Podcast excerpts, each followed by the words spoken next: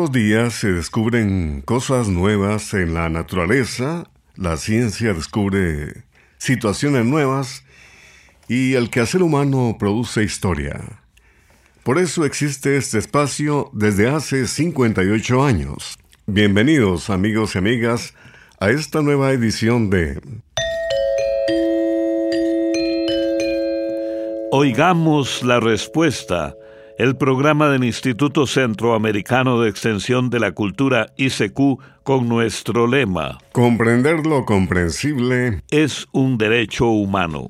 Vamos a conocer por qué lloran las personas. Sabremos qué alimentos son buenos para niños con anemia. También vamos a conocer en el espacio de hoy qué son las mareas rojas. Estos son apenas tres de los muchos temas que tenemos hoy gracias a sus preguntas.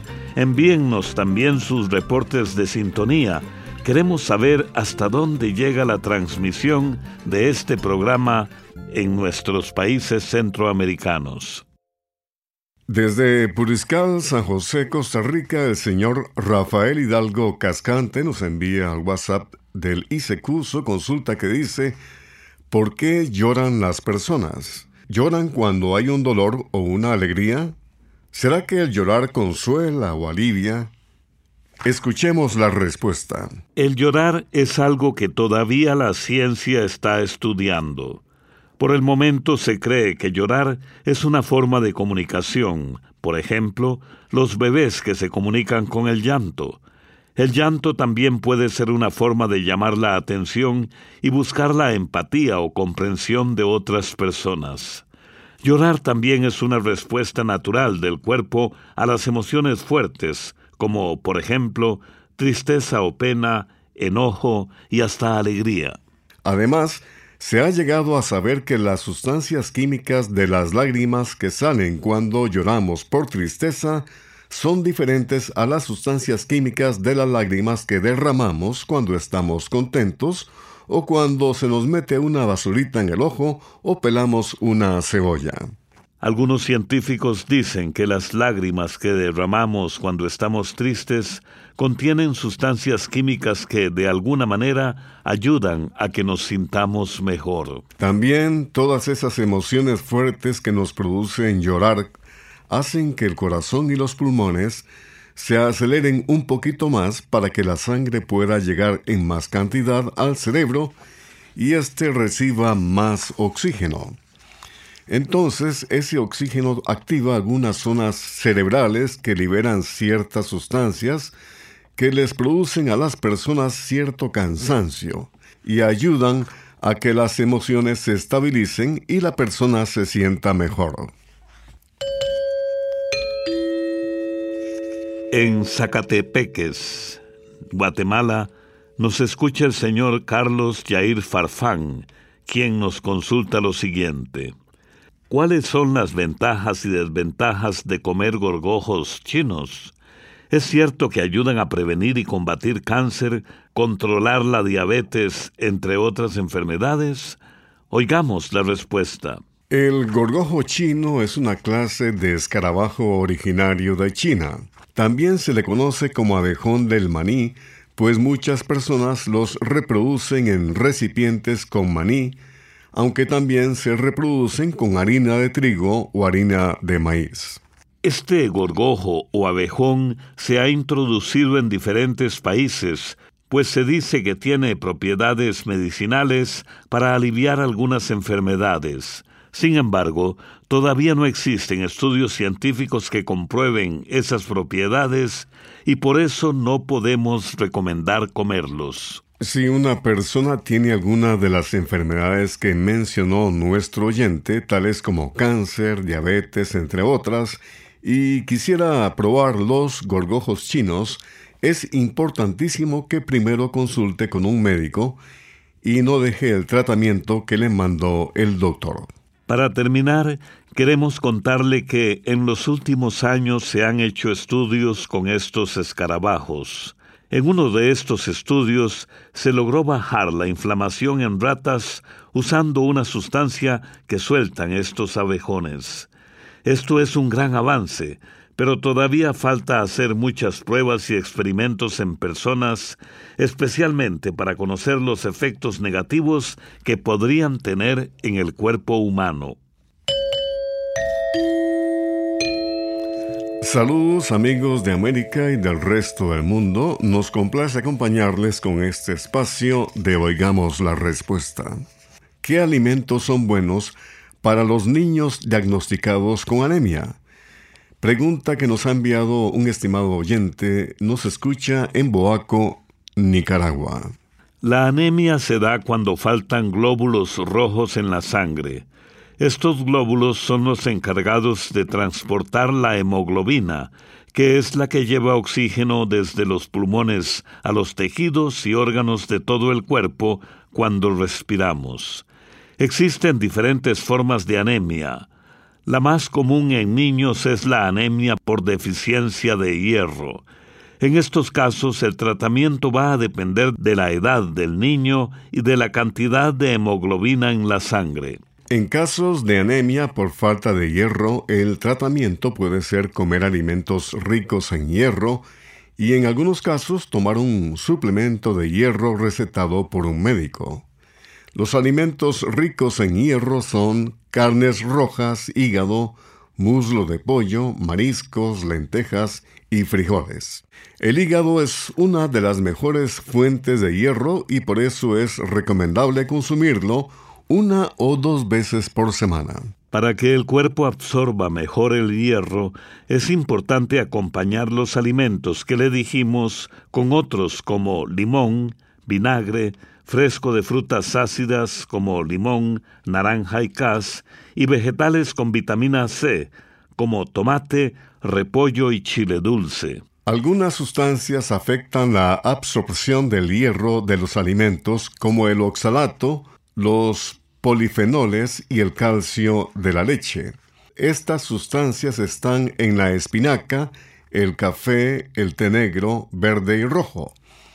Se ha encontrado que una taza de café puede reducir la absorción del hierro de la comida en un 39%, incluso si se toma una hora después de comer.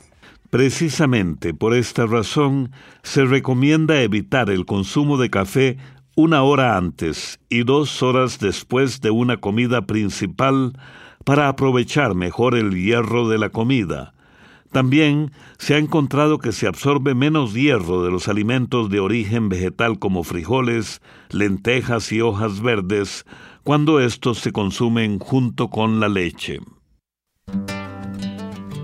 Y ahora amigos y amigas, una canción del costarricense Olman Briseño, Ojos Verdes.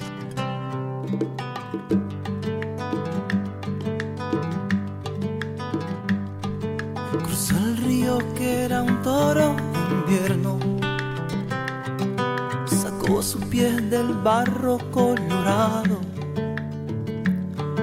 Y al verla en su cabaña, una sonrisa franca enamorada, tiñó sus tardes grises de naranja. El humilde maestro, ella una dama, perdida en una selva de montaña con tucanes y con lamas. Cambió aquellas llanuras del invierno por el calor sediento de la pampa.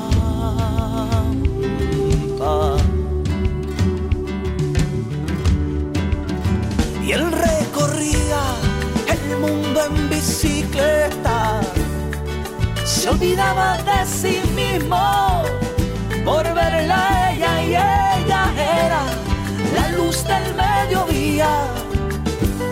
Ojos verdes que le encendieron la vida. Ay, ay, ay. Él recorría el mundo en bicicleta. Se olvidaba de sí mismo por verla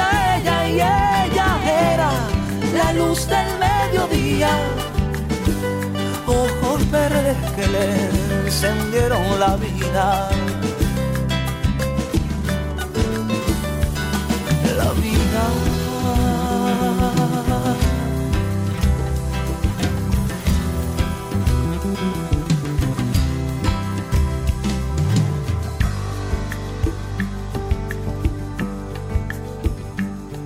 Con sus manos cosecharon cinco frutos Maderos florecieron cuando no hubo dinero. Los corteses amarillos despidieron. La huelga que ya en marzo apuntalaba. La crisis de Atolillo con el dedo un garrobo hace la siesta en el potrero. Ella viste el corredor como una selva, con helechos, loterías y millonarias. Mientras él vuelve cansado de la escuela. Y aunque el costo de la vida le pesaba, un beso en la boca él siempre saludaba, la saludaba.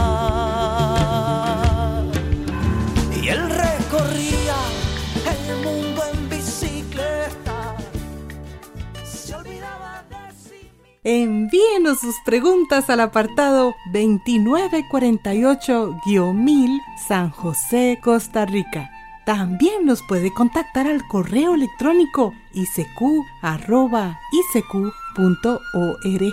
o encuéntrenos en Facebook como Oigamos la Respuesta.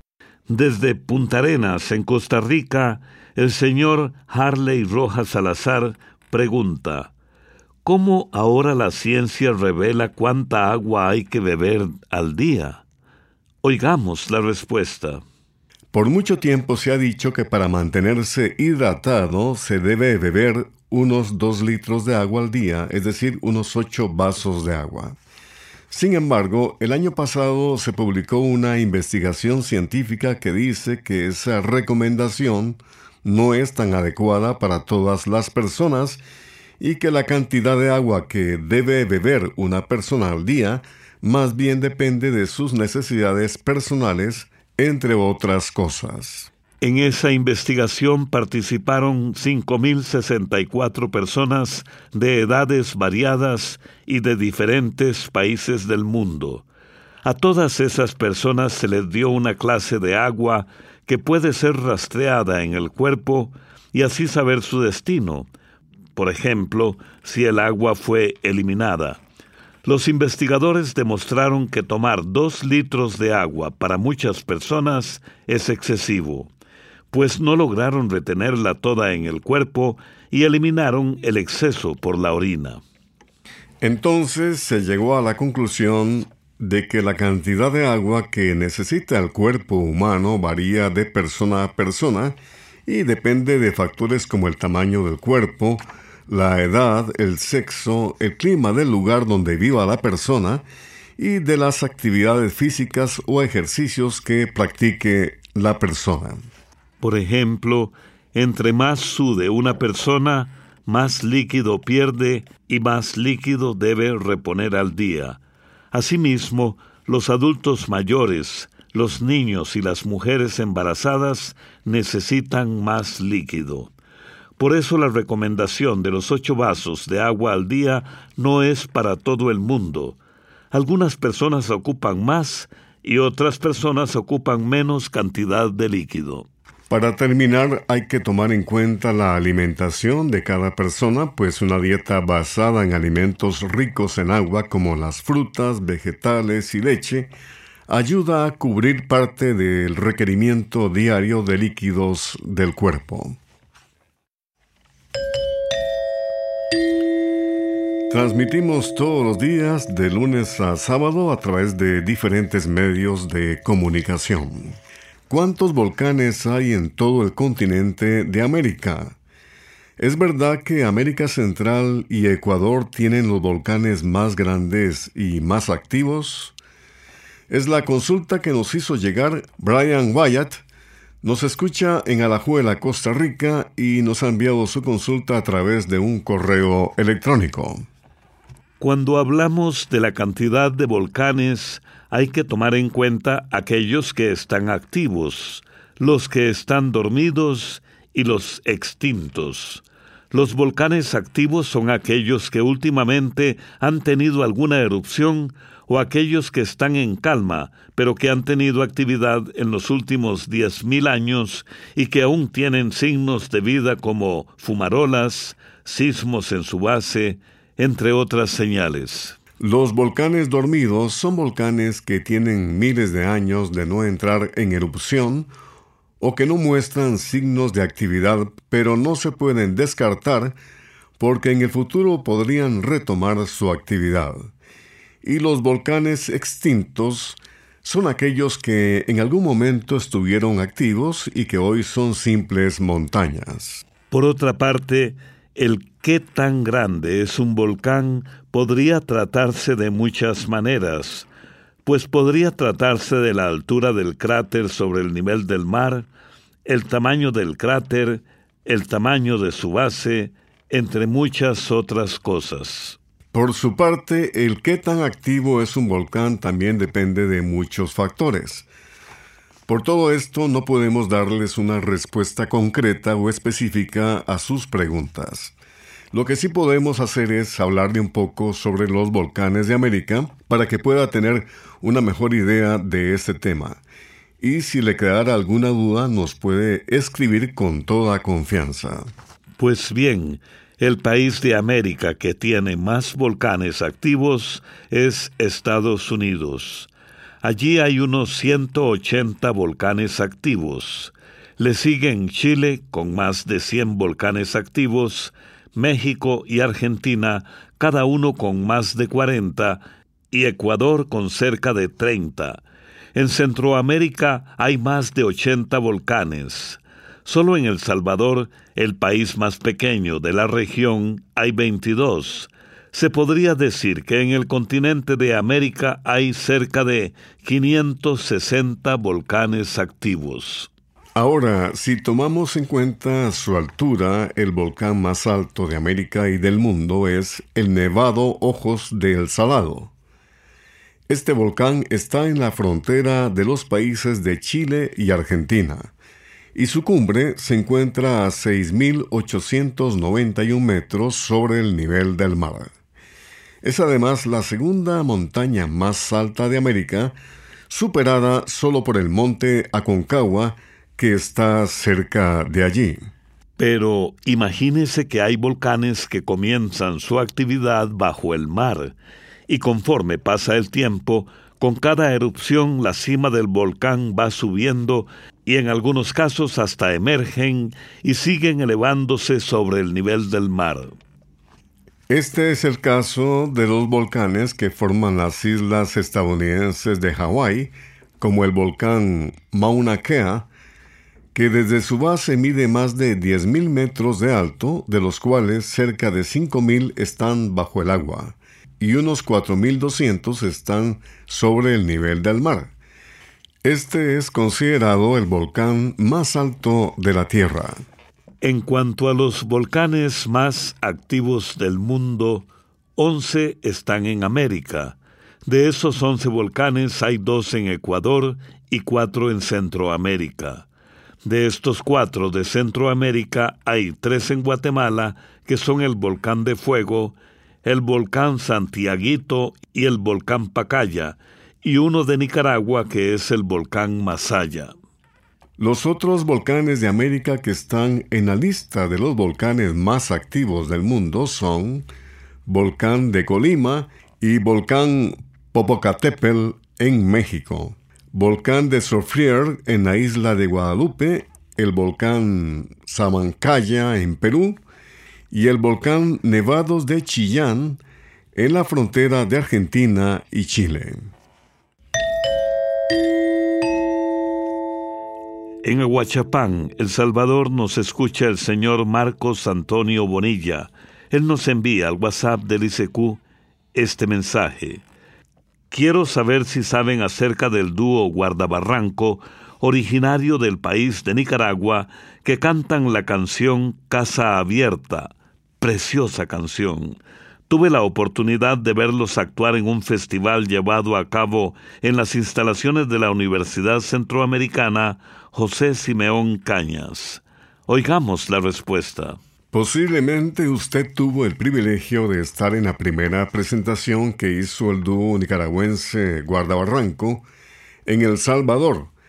Esto sucedió en marzo del año 2002 cuando se presentaron junto a otros artistas como Luis Enrique Mejía Godoy, Daniel Biglietti y Adrián Goizueta con su grupo experimental. El dueto Guardabarranco estuvo integrado por los hermanos Katia y Salvador Cardenal.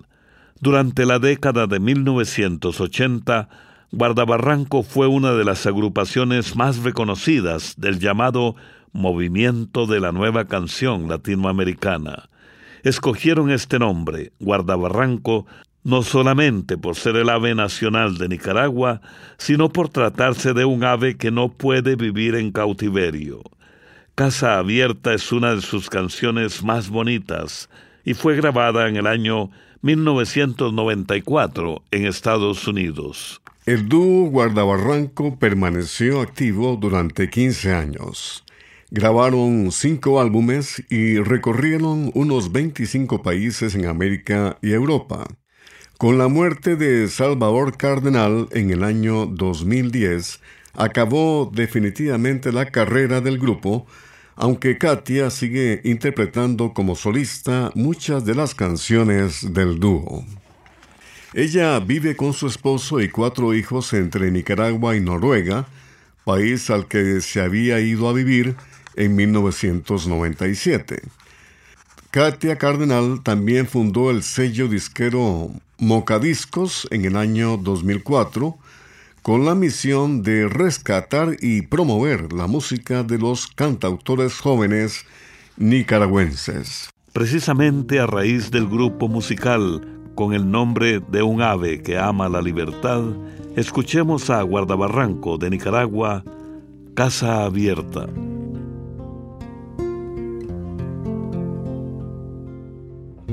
Quiero estar bien con mis hermanos, de norte a sur al fin del mundo, saber oír y dar mis manos, sudar jugando algo bien sano.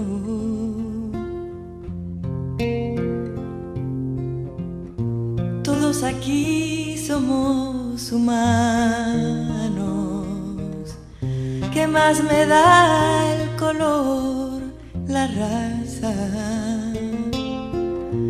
Dentro tenemos sentimientos que necesitan de sustento. Si adentro hay buenos sentimientos, no se pueden quedar adentro. Aquí está mi casa abierta. Hay un plato por ti en nuestra mesa, sombra de árbol para tu cabeza, libro abierto a tu vida, mi puerta. Casa abierta, la amistad no cuestiona tu credo a la tierra le gusta que amemos sin distingos de culto y bandera.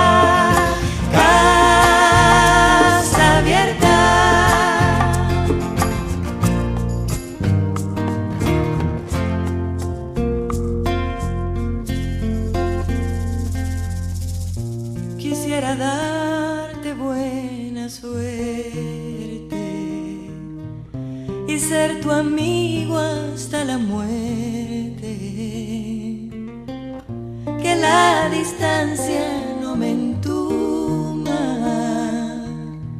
y la amistad no se consuma.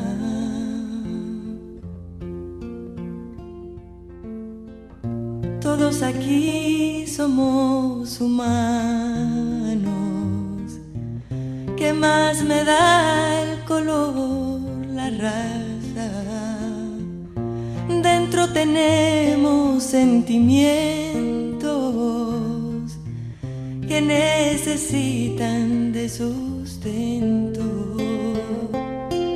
Si adentro hay buenos sentimientos, no se pueden quedar adentro. Aquí está mi casa abierta, hay un plato por ti en nuestra mesa, sombra de árbol para tu cabeza, libro abierto a tu vida, mi puerta.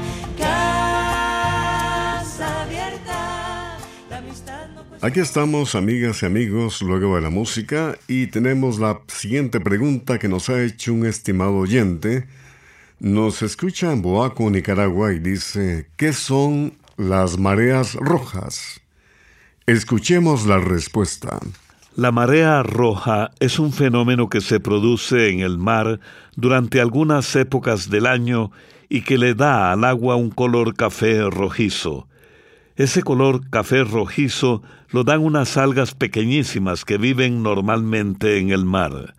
El problema aparece cuando estas algas se reproducen más de la cuenta y sueltan un veneno que se acumula en la carne de los moluscos que se alimentan de ellas, especialmente los animales que viven en conchas como los mejillones, las ostras, las almejas, los ostiones y las pianguas. La gente pesca estos animales y a veces están tan contaminados que pueden enfermar a las personas que los comen y hasta producirles la muerte. Además, cuando hay un exceso de algas, a los peces les cuesta obtener el oxígeno del agua y mueren, causando pérdidas económicas a los pescadores. Así como el agricultor contempla con tristeza sus campos cuando los ataca una plaga, también el pescador se aflige cuando el mar tiene una marea roja. El mar está enfermo, dicen al mirar las aguas turbias con manchas de color rojizo y los peces muertos flotando en las aguas o tirados en las playas. Por eso, las autoridades del Ministerio de Salud de los diferentes países por lo general alertan cuando hay marea roja para que las personas tengan cuidado o eviten el consumo de mariscos.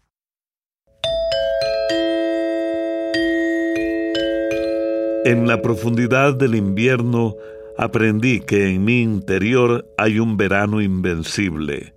Albert Camus nuestro próximo encuentro es mañana. Vamos a saber si será bueno poner hierros oxidados en la tierra que rodea a las palmeras.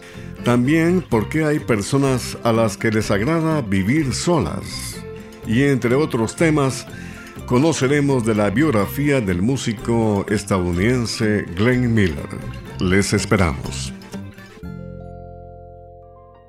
Programa A Control 50. Y así llegamos al final del programa del día de hoy. Los esperamos mañana en este su programa Oigamos la Respuesta. Mándenos sus preguntas al apartado 2948-1000 San José, Costa Rica. También puede enviarnos sus preguntas al correo electrónico isq.org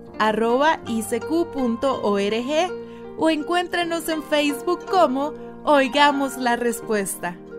O llámenos por teléfono, código de área 506, número 2225-5338 o 2225-5438. Recuerde que comprender lo comprensible es un derecho humano.